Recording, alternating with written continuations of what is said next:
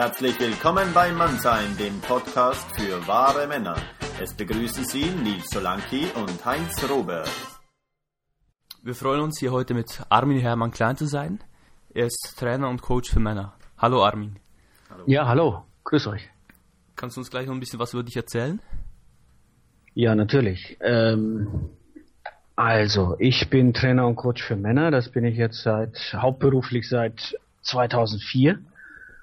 Hab aber vorher schon ganz viele Jahre Erfahrung mit Männerarbeit. Ich bin gelernter Sozialpädagoge und Sozialarbeiter und habe eine Ausbildung in psychoorganischer Analyse gemacht und als äh, Psychotherapeut gearbeitet. Und seit meinem Studium bin ich eigentlich mit Männerarbeit verbunden. Das fing für mich an. An meiner Hochschule damals äh, gab es so Büchertische mit Damen in lila Latzhosen und wir Männer waren dadurch sehr irritiert, verunsichert, weil wir plötzlich Feinde waren. Und da haben wir damals schon angefangen, eine Männergruppe zu bilden. Ich glaube, meine erste Männergruppe war 1980, an der ich teilnahm. Und 1981 habe ich angefangen, mein erstes Männerseminar zu machen, mit hauptsächlich äh, Kommilitonen von der Hochschule, aber auch anderen Männern von, von außerhalb schon. Ja, und seither habe ich halt verschiedene Phasen von Männerarbeit äh, erlebt und mitgestaltet. Das ist so quasi der Start gewesen von mir. Und das Spannende war damals, würde ich mal sagen, haben wir erstmal aus so einem politischen Grund angefangen, Männerarbeit zu machen. Wir fanden Frauenemanzipation gut, aber wir wollten nicht äh, nur das Feindbild abgeben und haben uns dann eben zusammengetan. Und wenn sich Männer zusammentun, dann fangen sie an zu fragen, was wollen wir hier? Und sind ganz schnell von so einer politischen Idee zur Selbsterfahrung gekommen. Das heißt, in der Zeit damals in den 80ern habe ich in, in Männergruppen ganz viel solche Selbsterfahrungsarbeit gemacht, wo wir angefangen haben zu reden, das erste Mal auch über Sexualität zu reden. Das war was völlig Neues, intime Sachen in einer größeren Männergruppe auszutauschen. Wir haben dann auch Übungen gemacht und äh, äh, verrückte Sachen Kämpfe gemacht schon und sowas. Alles, was wir irgendwie an Ideen hatten oder auch was uns an Ideen zugetragen wurde, haben wir erstmal ausprobiert und das war absolutes Neuland für uns. Hattet ihr irgendwie bestimmte Vorbilder dafür, für diese Gruppe? Es gab damals ein Buch, das hieß Männerbilder, das war aus äh, einer Münchner Männergruppe heraus entstanden, die so ihre Erfahrungsberichte gemacht haben. Das hatten wir so ein bisschen gelesen und äh, haben versucht auch uns auszutauschen mit anderen Gruppen. Äh, aber großartige Vorbilder gab es nicht und Theorie gab es auch nicht. Also es gab quasi nur so Versatzstücke.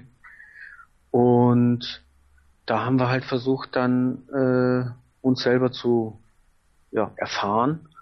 Und es gab auch damals das Thema, dass äh, parallel auch so die Schwulenbewegung äh, öffentlicher und stärker wurde. Und da gab es dann Irritationen und mit den eigenen Themen, mit Homophobie und Homosexualität. Ist ein Mann, der sich selber erfährt und bewusst ist, muss der schwul sein? Also gab es ganz viel Verunsicherung bei den Männern damals. Und wir waren aber klar Heteromänner und wollten äh, dafür eine eigene Identität entwickeln und hatten da kaum Vorbilder damals. Wie viele Leute wart ihr in der Gruppe? Also wir waren immer so um die acht Männer, würde ich mal sagen. Das war einmal während dem Studium eine Gruppe an der äh, um, um diese Hochschule herum und später dann auch, als ich schon berufstätig war, habe ich dann auch wieder eine Männergruppe gesucht, weil das für mich ein Bestandteil meiner Lebensführung war einfach. Und gab es damals auch schon Seminare dazu? Hast du irgendwas besucht, so Seminare? Also ich habe die selber gemacht. Oh, damals habe ich keine. Damals ja, schon. Ja. Ah, ah okay. Ich habe 1981 mein erstes Männerseminar angeboten an einer Volkshochschule. Mhm. Das hieß Männergruppe äh, als politischer Faktor. Und das war damals so, äh, politische Bildung wurde einfach gefördert und da durften auch gesellschaftliche äh, Themen und Randthemen aufgenommen werden. Und darum hatte das diesen hochtrabenden Titel Männergruppe ein politischer Faktor. Und wir haben uns natürlich in dem Seminar auch mit unseren Themen beschäftigt und haben keine politischen Programme entwickelt. Und hattest du Erfahrungen auch gemacht mit äh, in so archaisch-magischen Dingen wie Schwitzhütte oder in so ja, ja, genau. Das war dann ungefähr zehn Jahre später. Mhm. Zehn Jahre später, in den 90ern, habe ich mich da sehr intensiv mit beschäftigt.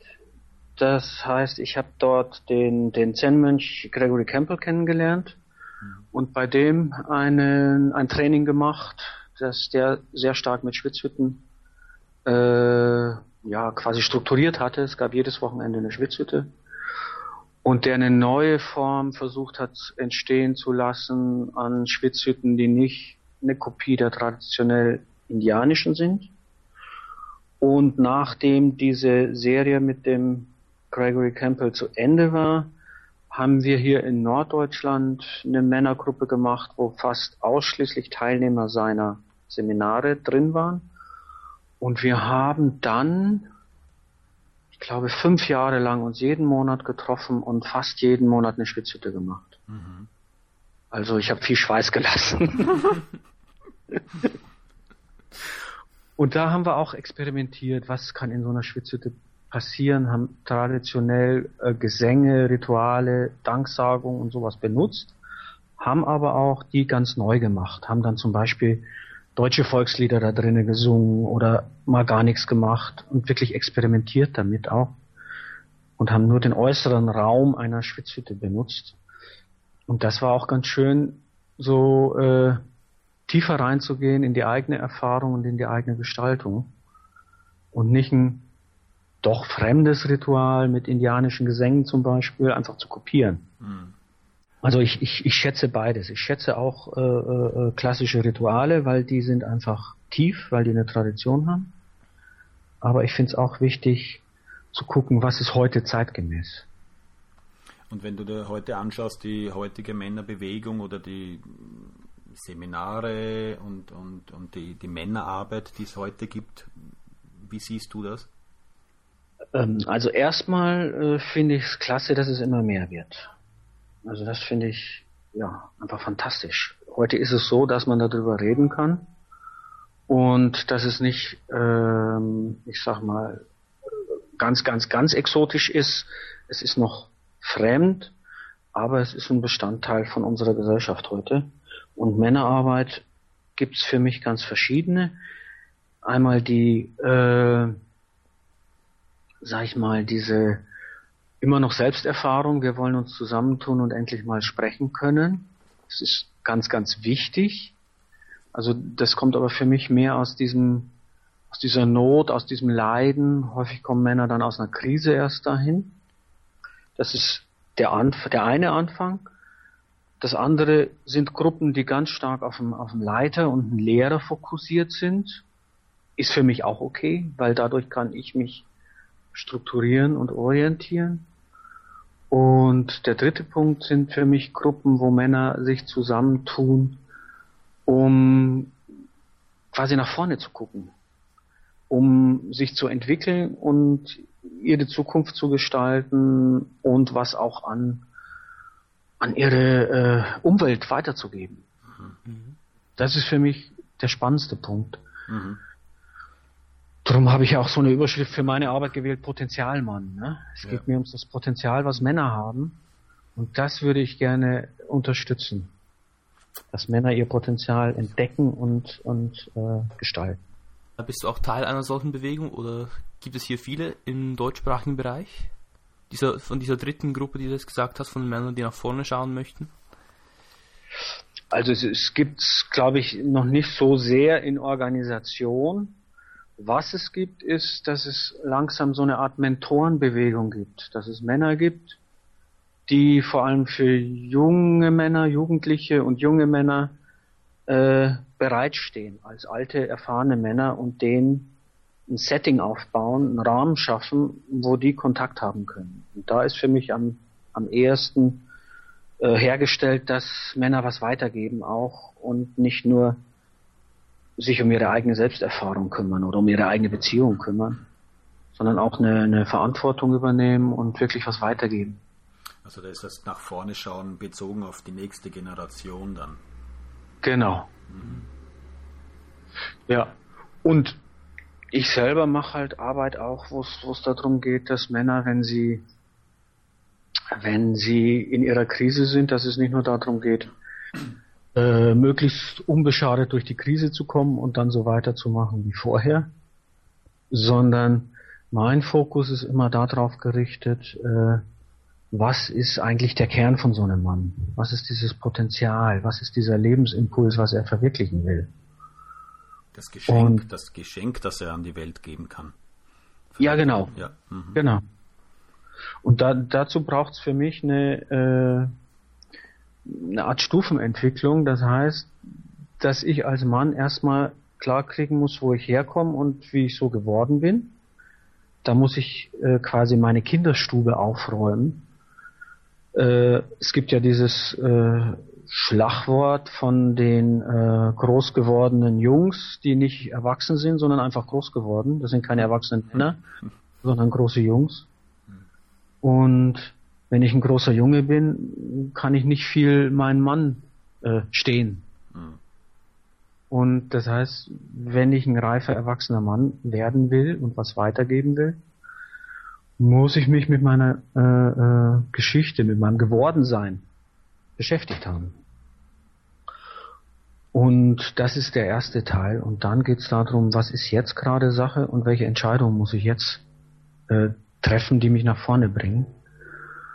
Und dann zu gucken, was will ich auch in Zukunft machen. Dann kommen auch so Fragen wie, äh, was ist mein Lebenszweck, was ist mein Geschenk, was ist meine Vision.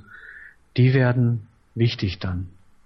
Ich finde es schön, dass du vorhin auch die Krise angesprochen hast, weil das ist ja nicht nur etwas, was uns persönlich betrifft, sondern etwas, was uns kollektiv als Menschheit betrifft. Mhm. Das heißt eben, also du nimmst in dem Sinne den Mann nicht nur äh, was sagst du, dass es, dass es in dem Sinne auch mehr gibt als Selbsterfahrung und Selbstverwirklichung und mehr als es auch nur im näheren Umfeld weiterzugeben, sondern, sondern wirklich auch Verantwortung für, für ein bisschen mehr zu übernehmen, oder? Ja, auf alle Fälle. Also für mich ist äh, jeder einzelne Mensch und von daher auch jeder einzelne Mann Teil von einem großen Ganzen.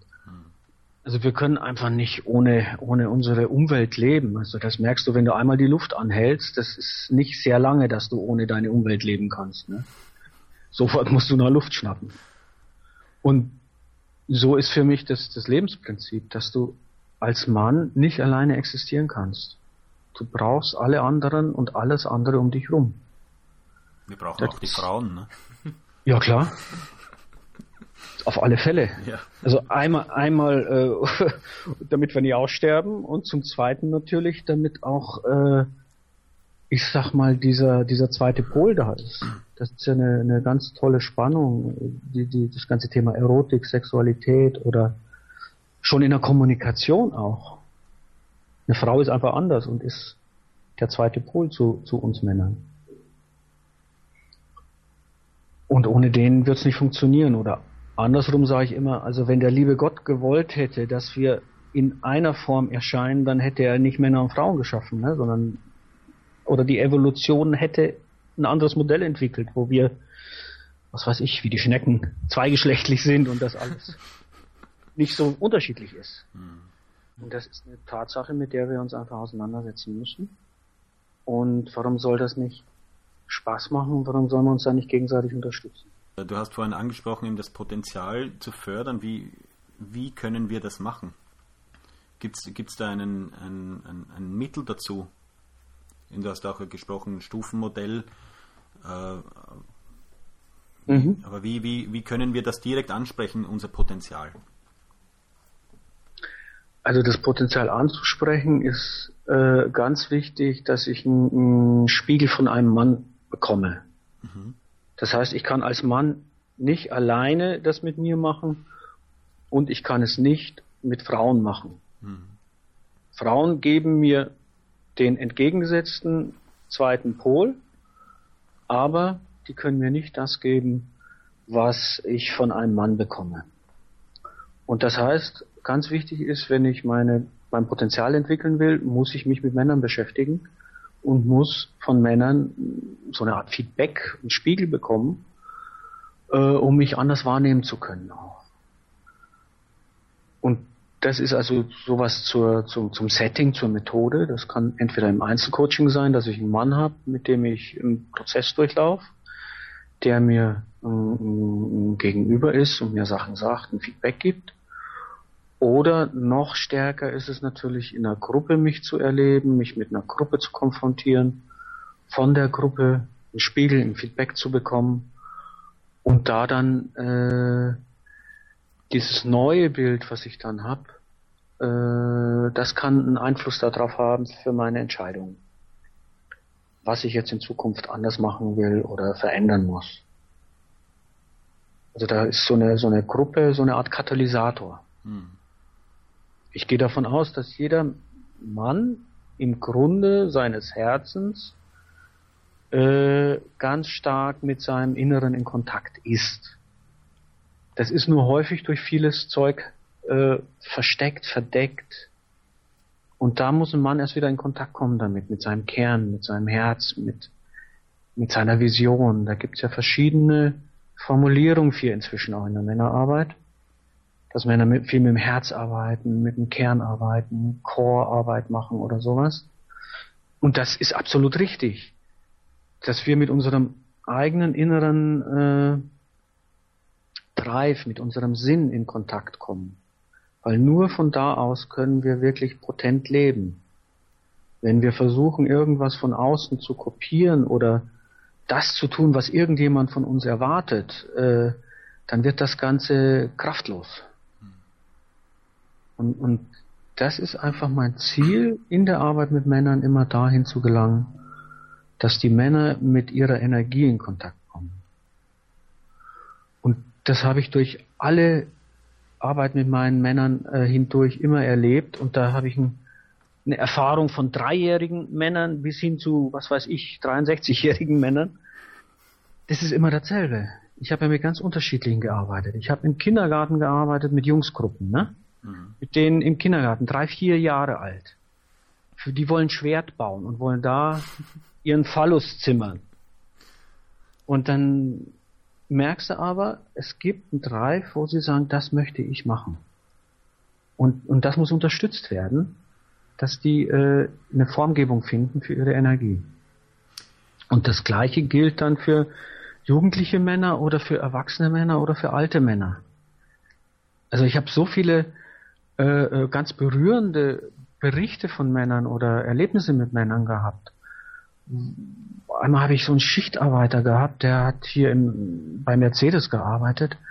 Der hat, war aufgefordert, sein, seinen Traum zu beschreiben. Also wie würde er gerne leben, wenn, wenn alles möglich wäre? Was wäre sein Wunsch?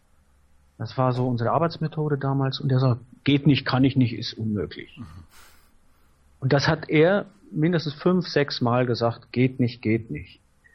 Und wir haben einfach natürlich weitergearbeitet, weil es darum ging zu gucken, wie würde ich die Welt gestalten, wenn ich könnte. Und irgendwann hat er den Schalter umgelegt und hat gesagt, du glaubst also, wenn ich das alles so machen könnte, wie ich wollte? Ja, habe ich gesagt.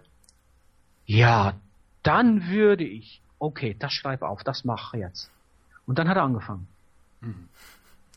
Das heißt, jeder Mann kann irgendwo äh, an so eine Bilder kommen, an so eine Seelenbilder, sage ich mal, und die dann beschreiben. Aber das macht er, meistens machen wir das nicht sofort, wenn wir gefragt werden. Dazu braucht, muss ich schon sehr weit entwickelt sein und sehr viel Bewusstsein haben, dass ich auf so eine Frage sofort klar antworten kann.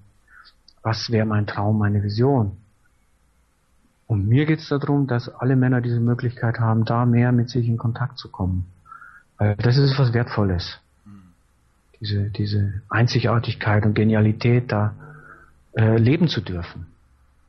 Du bietest auch ein Seminar dazu an mit dem, äh, mit dem Thema Männerträume, wo es darum geht, eben Träume äh, wieder zu beleben und zu verwirklichen. Genau. Ja. Also das ist für mich so ein Seminar, wo ich denke, das ist ein schöner Zugang, einfach das, was ich gerade so beschrieben habe, zu erleben, dass mehrere Männer da sind, dass man mit sich selber in Kontakt kommt und dass man auch gleich Aufgaben hat, wo man was ausprobieren kann. Also mir geht es in dem Seminar darum, äh, nicht nur eine Theorie zu vermitteln oder sowas, sondern wirklich Erfahrungsräume herzustellen. Und ich bin auch einer, der viel und gerne spielt, habe viel Erfahrung mit Theater gemacht. Also ich mache viel Theater. und das, das ist so eine, so eine Möglichkeit, dass wir in, eine, in so einem Seminar dann einfach auch spielen und ausprobieren.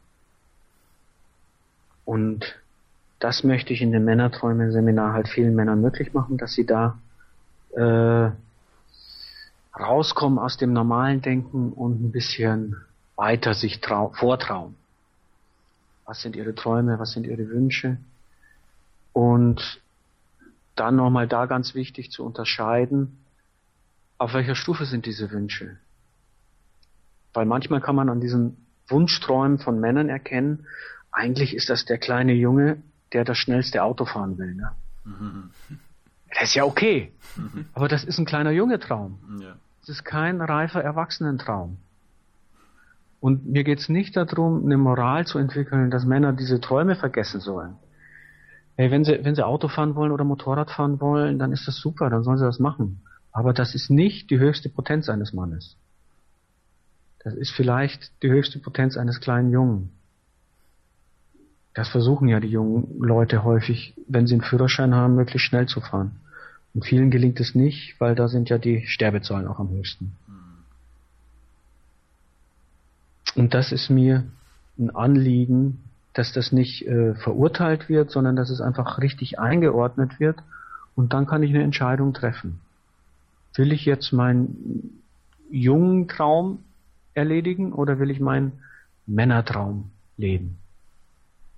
Das finde ich eine, eine spannende Frage für jeden Mann, zu gucken, was für einen Traum lebe ich eigentlich. Vielleicht wäre das gerade ein guter Punkt. Könntest du uns da gerade sagen, wie man das am besten macht? So als eine kleine Übung vielleicht, damit die Männer selbst in sich hineinschauen können und sehen, welche Art von Träumen das sie eigentlich in sich haben? Da gibt's äh, für mich eigentlich eine, eine, eine, wunderbare Frage, die ich schon in meiner äh, Therapiearbeit kennengelernt habe. Und diese Frage bezieht sich auf den ersten primären Lebensimpuls. Und die Frage lautet, was möchte ich eigentlich? Und diese Frage kann man quasi wie ein Korkenzieher immer weiter reindrehen und überprüfen, was für Antworten dann kommen. Also das kannst du machen, wenn du äh, ganz simpel kannst du trainieren bei einer Speisekarte im Restaurant, wenn du dich nicht entscheiden kannst, einfach immer tiefer zu gehen. Was möchte ich jetzt eigentlich? Und da wirklich ganz platt zu üben. Und dann kannst du es weitertreiben bis hin zu, was möchte ich heute Abend, Freizeitgestaltung machen, wo möchte ich in Urlaub hinfahren, mit wem, mit meiner Frau oder nicht mit meiner Frau. Egal welche Themen es sind. Was möchte ich eigentlich, führt dich auf den Kern. Und das äh, kannst du machen oder musst du machen in einer Situation, wo du dich kurz rausnimmst und in so eine ruhige Reflexionsphase gehst. Also da musst du jetzt kein Meditationskissen hin, hinlegen für dich, sondern das kannst du machen, wenn du irgendwo im Aufzug bist oder wenn du morgens äh, im Zähneputzen fertig bist. Also einfach so eine Innehaltezeit zu machen und dann nochmal zu prüfen, wie klingt das in mir? Was möchte ich eigentlich?